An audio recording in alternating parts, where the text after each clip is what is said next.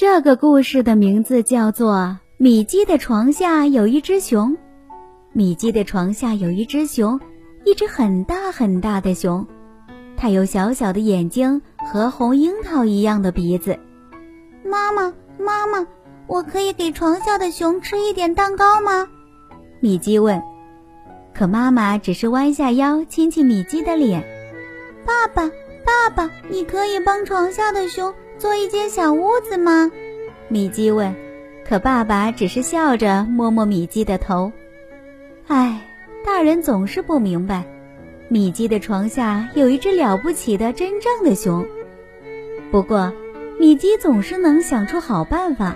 瞧，他拿出画笔和白纸，先画一片美丽的树林，床下的熊可以在那里快乐地玩耍；再画一大块香喷喷的蛋糕。让床下的熊美美的吃个饱，然后画上米基自己，因为米基要和好朋友在一起。最后画一个树洞，里面有一张温暖柔软的床，床上还有漂亮的毯子呢。晚安，亲爱的米基。晚安，亲爱的熊。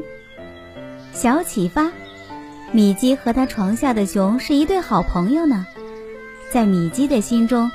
这只很大的布熊是一只了不起的真正的熊，大人们不理解也没有关系，米基可以用画笔给熊画出一个美丽的家，多棒呀！